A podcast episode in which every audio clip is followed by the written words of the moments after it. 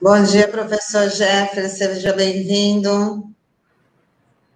Seu microfone, por favor, está desligado. É, devia ser automático, né? Falava e ele ligava. Isso é muito normal hoje em dia, nesse modo de trabalho, isso é muito natural, né? É verdade. Tânia, bom dia, agradeço o convite, bom dia ao Douglas, bom dia ao, San, ao Sandro. E é isso aí, agradeço o convite. Para mim é uma honra estar aqui na RBA mais uma vez. Bom dia, Jeffer. Bom dia, Bom Douglas, dia, tudo bem? Bom dia, Sandro. É uma honra recebê-lo também. Professor Jeff, já vamos falar sobre a tragédia do incêndio da Ultracargo, que completou aí seis anos no último dia 2. Nós já abordamos esse assunto aqui com o André Leandro, que é líder comunitário, mas o senhor, na condição de pesquisador, o que é preciso ser feito para a reparação dos danos ambientais e sociais? E quais as reparações mais urgentes que a Ultracargo precisa fazer e se ela já vem fazendo? Então, Tânia, é, o incêndio da Ultracargo ele, ele aconteceu em 2015, né? A gente só para a gente recuperar na memória, né? E ele ficou nove dias, né? O fogo aconteceu por causa de um bleve, de uma bomba. É quem, quem apurou isso foram os peritos que fizeram a análise né, e, e lançaram o relatório. Foi um bleve numa bomba, acabou a luz. Né, quando a luz voltou, é, o sistema ele não estava preparado para automaticamente manter paradas as bombas e ligar as que estavam ligadas, né? E aí, uma bomba que estava totalmente isolada, mas cheia de produto químico, ligou quando voltou a energia, né? E aí aqueceu, aqueceu, e dentro desse equipamento aconteceu o que eles chamam de bleve, a bomba explodiu e iniciou um incêndio num dos tanques, né? Num dos tanques de combustível. E aí o tanque é, pegou fogo, explodiu a tampa e foi passando de um tanque para o outro e foram seis tanques que arderam durante os nove dias, né? É, segundo alguns, alguns é, peritos, né, dizem que a Baixada Santista naquele momento teve a bênção de Deus, né? porque as condições atmosféricas foram todas favoráveis para que não acontecesse uma tragédia maior e concentrasse esses poluentes mais aqui na região e aconte acontecesse casos, mais casos de problemas cardiorrespiratórios, né? Então foi um problema, um problema muito sério que aconteceu, né? E vocês veem aqui na, na imagem, né, um tanque muito próximo do outro, né? É, isso, isso já deveria ter sido resolvido. Os tanques têm que ter uma distância maior entre um e outro os diques né, de contenção, você vê, todos eles transbordaram, não foram suficiente para. E, e com sistemas adequados para transferir esse material que caísse no dique para outro local e não transbordasse, tudo isso aconteceu. Obviamente, foi um, incêndio de grandes proporções, posso dizer que foi um, um, acidente ampliado, né, na nossa região, e aí causou vários problemas ambientais, né, é, e também, é, o que, pelo que a gente pôde apurar numa, no levantamento inicial, né, inclusive na própria dissertação de mestrado é, do, do, Nascimento, do André, que após o, o, incêndio, os problemas respiratórios na região aumentaram e outras doenças também aumentaram, né? Então, e aí o Ministério Público entrou com uma ação civil pública, né? É, preparou uma ação civil pública contra a empresa, né? Obviamente houve uma queixa contra a empresa responsável é, na Justiça Federal, e a partir daí foi, foi, foi se fazendo uma espécie de conversação para entrar num acordo e não ter que judicializar de fato, né, ir para as vias de fato, numa ação judicial, é, e isso, de repente, até é, prejudicar economicamente a empresa, que foram 3,6 bilhões, foi calculado os prejuízos né, pelos peritos, calcularam que o, o todo prejuízo acumulado na região chega a 3,6 bilhões, né, naquela época, 2015. Agora, obviamente, com a inflação, né, basta ir no supermercado ver como é que estão os preços, né, e a imprensa não noticia isso, é estranho, né, a grande imprensa, né, é, é, mas é, a situação é essa, e, e, aí, o que, que aconteceu, Tânia, para que os, os, os, ouvintes entendam o processo? Né? Houve uma negociação com a empresa do Ministério Público, obviamente, é, dentro do âmbito do processo da ação civil pública no Tribunal Federal, E eles entraram num primeiro acordo, resolveram dividir a discussão em dois grandes é, módulos, né? O primeiro módulo de discussão seria os impactos causados à pesca e aos pescadores, e um segundo módulo que deve começar agora, né? A pandemia obviamente atrapalha todo todo o percurso, todo o andamento das coisas, né? E o segundo módulo seria os impactos, né, causados ao meio ambiente, que não é que não seja o pesqueiro, e, e, os, e os, potenciais riscos, né, é, da exposição a toda aquela fuligem é, que ao que as pessoas estiveram e continuam estando sob risco de contrair algum problema é, proveniente daquela grande exposição, né? Naquela foligem que vocês viram na imagem que, que, que quem está pela internet pôde ver, né? É, são fuligens de, de, materiais tóxicos extremamente perigosos, vários cancerígenos, mutagênicos, teratogênicos. É um incêndio descontrolado e essa fumaça preta ela justamente mostra uma queima incompleta, e é essa queima incompleta que, que gera essas substâncias altamente perigosas, né? Então, e aí, nesse primeiro, nesse, nessa primeira parte, houve um acordo, foi interessante isso, né? Um acordo que chegou a quase 70 milhões, se eu não me engano, 60 e poucos milhões, 70 milhões, e, e foi distribuído é, é, é, esses, esses recursos, né, como compensação é, é, parte aos pescadores que receberam durante um ano um salário mínimo paulista para evitar pescar nesta área que estava degradada, visando com que a área se recompusesse, né? E novas pesquisas estão sendo feitas, segundo o Ministério Público, para ver se a, a, o ambiente, né, conseguiu se recuperar e se a ectinofauna também se recuperou, né, que são os microorganismos e tal, para ver se realmente sanou, se foi o suficiente essa moratória, vamos dizer, na pesca no local, né? Com os pescadores não pescando. A mortandade foi grande, né? Foram 10 toneladas de peixes que foram recolhidos e mandados para o aterro, né? Morreu mais peixe, para que se tenha uma ideia do que morreu em Brumadinho, né? Do acidente de Brumadinho, um, um, um absurdo ambiental, é o que a gente pode ver aqui na imagem, né? Toneladas e toneladas de peixe pereceram por causa é, é, do material que do combate a incêndio que caía nas, nas águas, né, mistura com combustível, com produto químico, obviamente faltou oxigênio e os peixes é, morreram, né? Então, e aí, esse, essa primeira etapa, né, está quase concluída, faltam alguns projetos, implementar alguns projetos é, que beneficiam principalmente os pescadores e a pesca na nossa região, profundamente impactada por esse acidente, né? Mas vai começar, eu, eu não sei quando, o Ministério Público deve estar é, fazendo toda as, as, as investidas para que isso comece logo, né? Que é a parte justamente desses impactos outros que aconteceram, né? É, que obviamente 67 milhões não são 3 bilhões e 600, né? É, há uma, uma, defasagem muito grande essa negociada. E a gente espera que nessa segunda etapa, né, a, a, população do entorno, que foi a mais impactada, né, a gente, a gente não tem bem claro, não houve pesquisa para ver qual é a extensão né, é, do impacto que causou toda essa poluição, é, como atingiu toda a nossa região. Né? Vocês lembram que é, a fumaça virava de, de, de, posição à noite, de dia, e a fumaça e as foligens, o, o material pesado dessa fumaça vai caindo, gente, vai caindo no, nos corredores, nas zonas de influência dessa fumaça, né? Mas é, a pesquisa feita pelo Nascimento, pelo André, André Leandro, ele já mostra que houve um impacto muito grande no entorno ali é, desse incêndio, né? Então, eu, a gente acha que o Ministério Público é, é, convoque ele, lideranças dessas, dessas comunidades para conversar e entender a extensão é, do, do, do, que essa população vem sofrendo, e nós fizemos uma avaliação social, e eles, eles não vêm sofrendo pouco, eles vêm sofrendo muito em relação a esse incêndio, e essa segunda etapa venha, de uma certa forma, beneficiar essas populações, sobre, sobretudo no ponto de vista social e de saúde. Né? É isso que se espera. Tânia, Douglas e Sandra, é isso.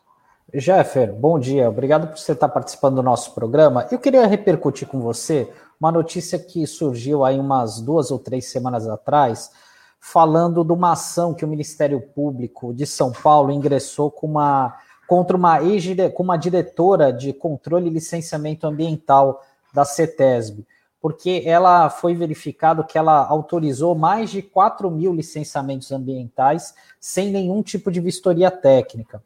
Eu queria saber como é que você avalia isso E como é que você vê a estrutura hoje da, da CETESB, que você é um cara, é uma referência é, na área ambiental na Baixada Santista, como trabalhador, agora como pesquisador também. Como é que você vê essas duas coisas? Então, Sandro, é extremamente preocupante, né? Aquilo que o Ministério Público lá em São Paulo apurou, né? É, constatou e conversou com a CETESB, a gente vê o que, o que aconteceu, houve uma, uma conversa é, entre o Ministério Público no processo de investigação, né? E, e acabou é, desembocando numa ação civil pública, né? Onde se apurou que, veja bem, 4 mil empreendimentos, né? É, e, renova e novos e renovações foram aprovados sem a vistoria da CETESB, né? É, é, indo totalmente ao arrepio daquilo que é, os procedimentos é, jurídicos, né, de lei, é, é, determinam que seja feito, né? Você imagine que às vezes, muitas vezes, você fazendo uma vistoria pessoalmente, você já não consegue enxergar um monte de coisa, né? Porque muitas vezes você só vai perceber o que, o os danos, né? Após entrar em operação determinados eh, eh, equipamentos, você não consegue, eh, você não tem uma visão para avaliar todo o, processo. Muitas vezes nem procedimento existe para avaliar alguns, alguns processos. Imagine você não indo lá, né? Então é, é uma situação extremamente complicada e esperamos que, que, que a ação tenha êxito no sentido de, ao menos, né, ser um exemplo para que isso não aconteça, né? A gente não deseja mal de técnico nenhum, de, de imagine, de, de, jeito nenhum, né? Mas que esse tipo de situação é, seja de fato é, é, é, é apurado e, de, e responsabilizado, né? É, eu, eu, às vezes eu não acredito que isso parta só de um único técnico, né? Isso é uma decisão muito, muito é difícil de ser tomada, né? Como técnico, eu sei que muitas vezes, para você tomar uma decisão dessa, você tem que fazer consultas. Eu, eu não acompanhei todo o processo, mas isso precisa ser, ser é, de fato é, é, é, analisado pela justiça, né? E isso é uma repercussão muito grave, né? Porque é um momento é, que a gente viveu aqui na Baixada Santista de autorização de licenciamento, de vários licenciamentos que são extremamente preocupantes, né? É, obviamente que esses licenciamentos eles não estão terminados, né? Eles ainda estão em fase de avaliação. Eu coloco aqui a própria questão da, da, da URI, do incinerador, a própria questão da, do, do, do, terminal de, de gasificação, é, outros projetos é, grandes, né, que ainda estão em fase de licenciamento e cabe a discussão pública sobre os riscos desses potenciais desses projetos para a população e devem ser discutidos. Né? Vocês têm uma ideia, né? É como está a situação da CETESB, que precisa ser avaliado. Veja bem, gente, eu sou favorável da continuidade da CETESB, do fortalecimento da, da, da instituição, porque eu acredito nela, mas é preciso que seja, de fato, uma companhia que olhe de frente para as questões ambientais, né, que aprecie as questões ambientais, olhando a proteção ambiental e as pessoas que vão ser atingidas por causa de um meio ambiente desequilibrado, e não apenas de estar lá chancelando empreendimentos que nem se sabe se vai poluir ou não, porque vistorias não foram feitas, né? Então, mediante a isso, há um descompromisso atual, né? É, a impressão que dá é isso, não estou dizendo que, que há, mas a impressão que a gente sente aqui do lado de cá é que é um descompromisso total do órgão ambiental com o meio ambiente, com as pessoas, haja vista o documento que as entidades ambientalistas do CONSEMA, do próprio CONSEMA, que é um coletivo historicamente montado desde a fundação da CETESB, esse ano se recusou a participar da eleição do Conselho Estadual de Meio Ambiente e preparou um documento de mais de 40 páginas, com anexos, obviamente, é, mostrando todas as incoerências que está havendo no âmbito do Conselho Estadual de, de Meio Ambiente, da própria Secretaria e da CETESB, né, mostrando as incoerências que está havendo, a falta de paridade, a, a, não possibilidade de vistas por parte do Conselho. Para vocês terem uma ideia, para pedir vistas no Conselho precisa da aprovação do plenário. Se o plenário negar, como aconteceu, principalmente no caso do, da gasificação, o conselheiro representante do Ministério Público pediu vistas, era a primeira, era a primeira a primeira participação daquela conselheira, representante do Ministério Público, que tinha sido substituído, ela não conhecia os trâmites direito, não tinha apreciado o processo, porque ele entra na pauta quase uma semana antes, as pessoas não sabem se aquilo vai, o que qual vai ser a pauta. Quando entrou e ela viu, e isso foi até notificado na, na, durante a, a apresentação do projeto no Consema, né? que era muito pouco tempo para os conselheiros se debruçar e analisar, né? Foi negado vistas para o Ministério Público no processo e passaram com um trator e aprovaram. É esse tipo de situação que não pode haver no conselho. Negar um conselheiro de fazer vistas, principalmente na primeira reunião do, do, do daquele conselheiro. É, né, é, são coisas que precisam ser modificadas no Consema. Né, é, esse fator da CETESB, veja bem, gente, ser o órgão que licencia, ser o órgão que fiscaliza e ser o órgão que multa, é uma coisa que precisa ser resolvida. Né? É como se tivesse um país que um, um, um, poder só tivesse o poder de executar, de legislar e seu próprio judiciário. Né? E é uma incoerência sem tamanho. São coisas que precisam modificar no nosso sistema é, de meio ambiente do Estado e principalmente o sistema de licenciamento. Não é mais possível deixar é, é um poder tão grande é, numa instituição que volta e meia muda de diretor, muda de, de equipe e a gente perde né, toda a memória técnica e acaba virando algo um pouco perigoso para o meio ambiente para as pessoas. Exatamente sobre esse ponto da é, posição que a CETESB ocupa nisso e na dificuldade que a gente tem, vamos falar aqui claramente, com a isenção da CETESB nesses processos, que eu queria te perguntar sobre essa autorização para o armazenamento, aliás, para ampliação do armazenamento de nitrato de amônio no Porto de Santos, que vem sendo apresentada como absolutamente segura e respaldada para essa narrativa né, em é, notas apresentadas pela CETESB. Né? para a questão do, do ambiente. Isso já está ligado ao à concentração de movimentação de granéis na ponta da praia, o comprometimento da qualidade do ar naquela área lá, né? mas na questão do risco para o armazenamento de nitrato de amônio, é um risco é, um risco à integridade, né, de certa maneira, é, ambiental de toda a região, não é só para aquele local. Eu queria que você falasse sobre isso, Jeff.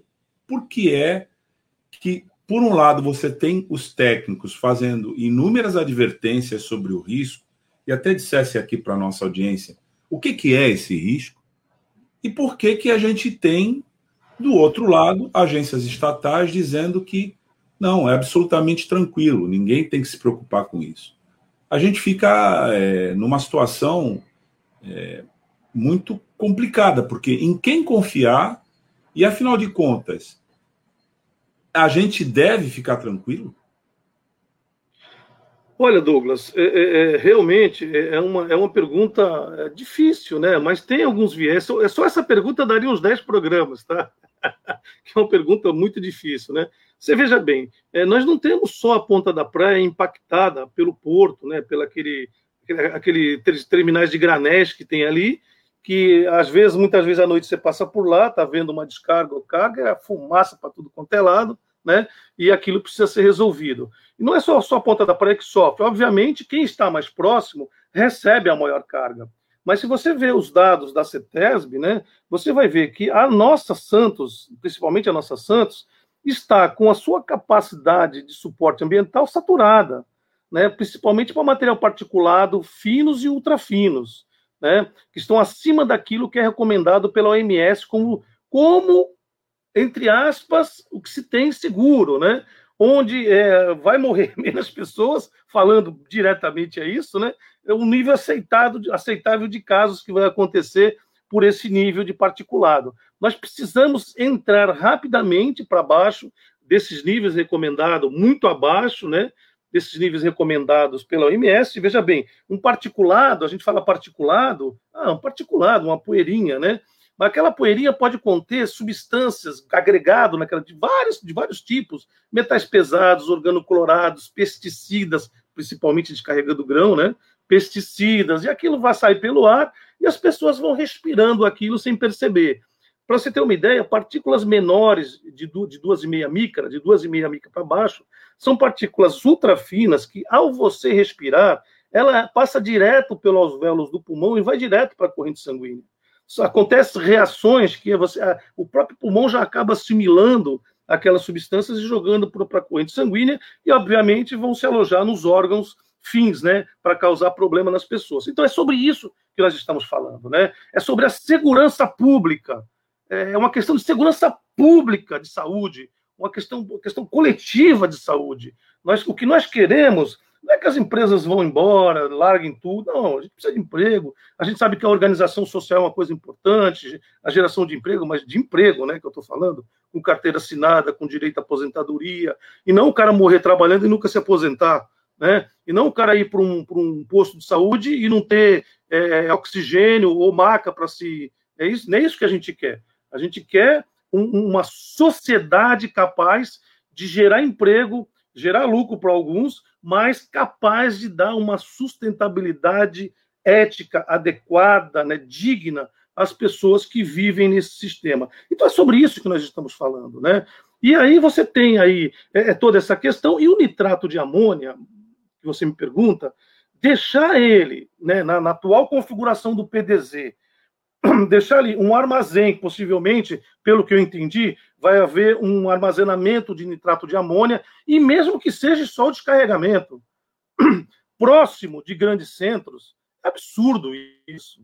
Extremamente absurdo uma coisa dessa, né? Sendo que é, é a Codesp, os técnicos podem remanejar a descarga de produtos perigosos como esse lá para o final do porto, como pede o próprio vereador Chico Nogueira, que é, um, é um ele fala de um, como propriedade, e eu concordo com ele, né, tecnicamente, levar esses produtos perigosos lá para o final do porto, do porto, onde não mora ninguém.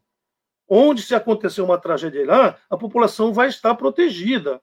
Então, basta ver as pessoas que falam que não tem risco, as pessoas que falam que o risco é baixo, né? São pessoas que, obviamente, se esqueceram de, da Vila Socó, são pessoas que esqueceram de Brumadinho, aqui bem perto da gente, de Mariana, de Chernobyl, de Fukushima, de Bhopal. Se eu for não vou parar aqui. Todos esses empreendimentos, os riscos eram baixíssimos para a população. E todos eles levaram, por exemplo, a 40 mil pessoas mortas por causa do acidente. É isso que a gente quer? Não, obviamente que não. A gente quer dessas empresas que façam seus negócios, que gerem os empregos, empregos, né? É, é, que façam é, a, a, sua produção, né? Mas de maneira segura e não trazendo risco para toda a população. Os riscos das suas atividades, a população não pode sofrer. Isso é inaceitável. Como é que eu vou sofrer o risco de uma empresa que vai é, se instalar do lado da minha casa né? sendo que eu não participo desse, desse negócio, não participo, tenho nada a ver com isso e vou correr o risco dessa atividade, né? isso é inaceitável. Então, eu acho que deve haver uma maior coerência aí. Essas empresas, a Codesp, o próprio PDZ, todos nós temos que irmãmente, civilizadamente, pôr a mão na consciência e iniciar uma discussão de alto nível para garantir os investimentos de maneira segura e de maneira que traga dignidade para a nossa população. Né? É isso que a gente deseja, Douglas. Professor, tem algumas interações aqui por conta da, da sua participação aqui no nosso programa, lembrando para o nosso ouvinte, internauta, que o professor Jeffrey Castelo Branco, ele é diretor da Associação de Combate às Poluentes e pesquisador do Núcleo em Saúde Socioambiental da Unifesp. O André Leandro, que já participou aqui com a gente, ele falou que seria interessante rever os licenciamentos, inclusive os das empresas da Lemoa, nem revisto foi. Ele também fala, triste, mas a CETESB é um órgão mais político do que técnico.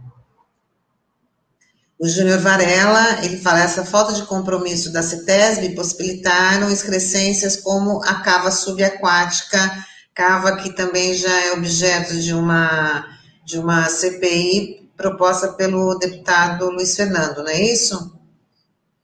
A Mari Polacchini, empreender com responsabilidade e respeito, é o que queremos. E o Júnior Varela fala: os empresários devem entender que, apesar de renovável, Os recursos humanos devem ser preservados, cuidados e priorizados, porque senão acabarão com o tão valorizado mercado. Jeffer, pelo nível de comprometimento da, da qualidade do ambiente na região, como você bem ressalta, já se recomendaria uma iniciativa, ou pelo menos alguma mobilização no âmbito da sociedade civil, para a revisão desses, licen desses licenciamentos ambientais. Seriam dois, duas vertentes. Né? Primeiro, a prevenção, ou mais especificamente, né, o acautelamento com relação àquela agenda ambiental de caráter destrutivo que você bem descreveu aqui, que está em andamento. Isso para o futuro. Então, seria uma cautela para o futuro. E para o passado, algumas, como por exemplo a gente vê aqui na cava subaquática, é, que compõem a agenda ambiental de maneira danosa e arriscada, mas que já estão instaladas. Tem algum movimento nessa direção da revisão? Até porque na interação aqui surgiu essa pergunta, né? Mais ou menos nessa direção. Teriam de ser revistos esses licenciamentos. Você conhece alguma mobilização nesse sentido, alguma iniciativa nessa direção, Jeff? Então, Douglas, é, é, é, é como eu falei ano passando, né, no começo, é, é é, só revisar, obviamente que revisar, sim, precisa revisar esses licenciamentos todos, eles são renováveis de quatro em quatro anos, se não me engano, né? Essas renovações, como a própria ação do Ministério Público contra a diretoria é, da, da CETESB, né? É, mostra que 4 mil licenças foram dadas sem sequer uma visita né, de como está a situação do local. Isso é totalmente é, alucinável, né? É, não dá, dá para entender o, o por, porquê disso, né? Mas há, há um, mais do que isso, nós precisamos rever todo o sistema ambiental paulista. Nós precisamos rever todos os dispositivos, todos os regimentos que rezam a Secretaria e a CETESB e o próprio Conselho de Meio Ambiente. É isso que está pedindo as, as, as organizações ambientalistas que fazem parte do coletivo é, de entidades ambientalistas do próprio CONSEMA. Né? Nós precisamos revisar tudo isso. Não é possível né, é, você é, fazer um, é, a CETESB, por exemplo, ela, é, a pessoa, a empresa entra lá. Não estou criticando empresa nenhuma, estou criticando o sistema. Né? E, e então é, chega lá com licenciamento, né? A, a CETESB, dependendo do licenciamento, é, manda um, um, esqueci o nome do documento, né? Mas uma espécie de um documento que do que, que a empresa tem que apresentar na, na, na sua no seu estudo de ambiental, se for um empreendimento que requer, obviamente, né, um, é, é, um licenciamento mais forte, normalmente licenciamentos com alto poder poluidor ou com, ou com alto é, é, é, intenção de desmatamento ou de poluir as águas, precisa de um licenciamento, né? E aí é, manda um documento, um termo de referência, onde a empresa, o nome do documento é um termo de referência, vai se balizar para fazer lá o seu estudo, né? Aí a empresa vai, apresenta o estudo, a CETESB olha, oh, tá bom, dá algumas condicionantes lá. Depois que a CETESB se sente satisfeita sem ouvir ninguém, sem ouvir a sociedade, sem ouvir ninguém, a universidade, sem ouvir nada, ela lança um parecer e se o conselho avoca para si a deliberação daquele parecer, se não se avoca, é aprovado direto. Se avoca, esse, esse parecer é submetido ao conselho, o conselho vai discutir, né? Obviamente que o prazo é curtíssimo, absurdo isso, o conselho ter ao par do licenciamento e discutir ele, né, sem discutir com toda a sociedade, que esse é o sentido do, do conselho. Esse é o sentido, gente, do controle social. Senão não está tendo controle social nenhum. Se a pessoa, a CETESB é, faz o, o, parecer do licenciamento, manda para o conselho, o conselho não tem tempo de discutir com os seus pares, com a sociedade aquilo, foi se purar o, o, é, o controle social. Não existe controle social. Né? Então, e aí aprova-se aquilo, a toque de qualquer jeito, vai embora. Foi o que aconteceu com o incinerador de Santos, de Barueri. O Santos, graças a Deus, ainda não entrou na pauta. Há uma discussão muito forte sobre o que, que representa esse incinerador, né? É, é essa recuperação de energia que é discutível, a gente quer discutir com a empresa, quer discutir com a CETESB, de onde é que eles tiraram essa recuperação de energia, né? É, onde se sustenta esse negócio de recuperar energia?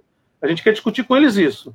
E aí é, é, é aprovado. E, então, esse sistema, Douglas, é, tem que ser mudado, né? Aí a CETESB, a partir que a empresa, a CETESB passa a defender o empreendimento, como se o empreendimento fosse da CETESB. Você vai lá para a discussão do, da, da, aprovação, está lá a CETESB defendendo o empreendimento, gente. Eu não pago meu imposto para o órgão público ficar defendendo empreendimento de empresa particular. Vocês pagam o imposto de vocês para que isso aconteça? Né? Então, eu acho que não. Então, a CETESB devia ser neutra nisso, apresentar os problemas para fortalecer a decisão é, do conselheiro e o conselheiro aprovar uma coisa de fato que ele concorda porque as informações estão completas ali às vezes a informação não é tão completa.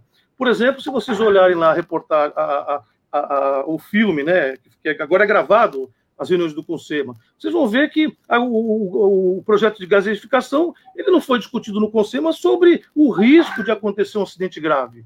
Isso não foi discutido, né? E foi discutido a questão, por exemplo, é, que não ficou muito bem respondido, pelo menos na minha opinião técnica, né? Realmente precisa ouvir outros técnicos. Não ficou muito claro o banco de camarão que eles vão atingir com esse projeto.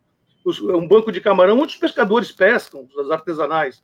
Isso ficou meio, não ficou muito bem explicado, como também não ficou muito bem explicado a questão do uso de produtos químicos é, no, no processo de refrigeração que vai ser descartado no próprio estuário. Isso não ficou claro. Como é que o, o Conselho vai aprovar um troço desse se nada disso está claro no, no, no, no, documento da CETESB? Então, isso tem que mudar. Né? A questão de, de, licenciamento não pode ser a CETESB, gente, ele, porque ele é um órgão extremamente competente quando trabalha, obviamente, de maneira séria, né? É, não estou dizendo que ele não é sério, mas quando a gente vê seriedade no trabalho, extremamente competência, é um órgão necessário para o nosso Estado, é um órgão referência, mas ele, algumas coisas têm que mudar. E é isso que as entidades ambientalistas, Douglas, está pedindo. É, então, para que se faça a revisão, precisa mudar. Porque fazer revisão como está aí, a gente já sabe o resultado que vai ser. Né? Então, a gente precisa discutir sério o sistema ambiental é, o sistema ambiental do Estado para que ele, de fato, proteja o meio ambiente. E veja bem, gente, isso é segurança jurídica para as empresas. Ao contrário do que dizem, né? Vamos mudar a lei para dar segurança jurídica. Mudar a lei não dá segurança jurídica para empresa nenhuma. Porque se a empresa causar um acidente com grandes proporções, não há lei que livre ela de pagar os, os danos causados. Então, segurança jurídica não é mudar a lei. Segurança jurídica é fazer as coisas com coerência, com proteção ambiental e com proteção dos locais onde eles são instalados. Douglas. Jefferson, só tem uma informação aqui importante. Eu estava fazendo uma pesquisa aqui no site da Assembleia Legislativa e eu vi que é, a CPI da, da, da cava subaquática, né, aqui que foi proposta pelo Luiz Fernando, está prestes a ser instalada, porque pelo regimento da, da, da Assembleia, né, é, só podem ser instaladas cinco CPIs ah, por vez, né?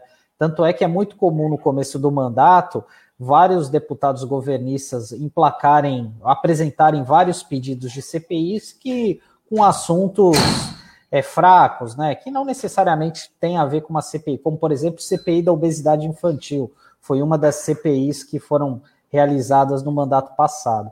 E essa CPI do Luiz Fernando é a quinta da lista agora. Então, é, provavelmente aí nos, nas próximas semanas essa CPI deve ser instalada e talvez seja uma oportunidade muito interessante aí para a gente fazer uma discussão séria né, sobre essa questão do licenciamento ambiental, da questão ambiental é, no Estado e, especificamente aqui na Baixada Santista. Sim, Sandro, eu, eu acho que essa CPI, é, ainda que ela seja focalizada né, é, para a cava subaquática, ela é extremamente importante, né?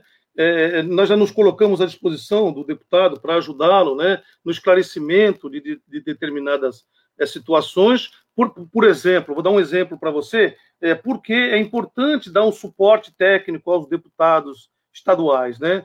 Por exemplo, o deputado Correia, né, o, o é, esqueci o primeiro nome dele, gente, mas o deputado Correia aqui de Santa, da Baixada Santista, né, ele fez um questionamento a respeito do empreendimento é, se esse empreendimento que estava sendo instalado na Baixada Santista é, tinha semelhança com o que ia ser instalado em Piruíbe. E a CETESB respondeu que não, que o, que, o, que o gás que seria utilizado lá seria para uma termoelétrica. E não, não fala para o deputado que, além da termoelétrica, teria uma tubulação de 80 quilômetros que viria até Cubatão. Então a semelhança com o projeto em é total. É total, senhores. É como se tivesse, tirasse o projeto de lá e trouxesse para Santos. Né? E vocês vejam bem, é, há, há o risco de que a gente espera que não se concretize, que a empresa mude o seu projeto, isso que a gente, a gente solicita, né? discuta com a, com a, com a população qual seria o mais adequado para tratamento do nosso lixo, né? ainda corre o risco desse gás vir alimentar essa incineradora, que de fato é quase uma termoelétrica. Né? E outra, há termoelétricas em São Paulo que vai utilizar esse gás. E aí eles falam que não tem semelhança nenhuma para o deputado estadual. Né? Então, quer dizer, a gente precisa sentar e conversar.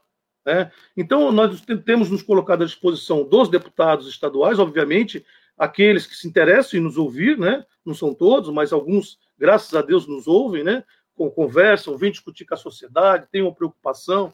O deputado Luiz Fernando é um deles, né? É, faz reunião com toda a sociedade. Eu acho que isso é importante, né? para que a gente possa mostrar né, o, a questão, por exemplo, da cava, que é o que nós estamos discutindo, né, o que, que aconteceu né, nessa cava, para vocês verem a aberração que é todo esse processo de licenciamento que aconteceu no caso da cava. Né? Totalmente anacrônico. Né? E veja bem, é, é, e não se justifica manter esses resíduos enterrados lá. Nós, não justifica tecnicamente, né? principalmente porque está do lado de uma ilha você pode botar nessa ilha um projeto de descontaminação dessa, desse, desse, desse sedimento e aproveitar, e aproveitar esses sedimentos para outros fins, que é o que fazem já no primeiro mundo.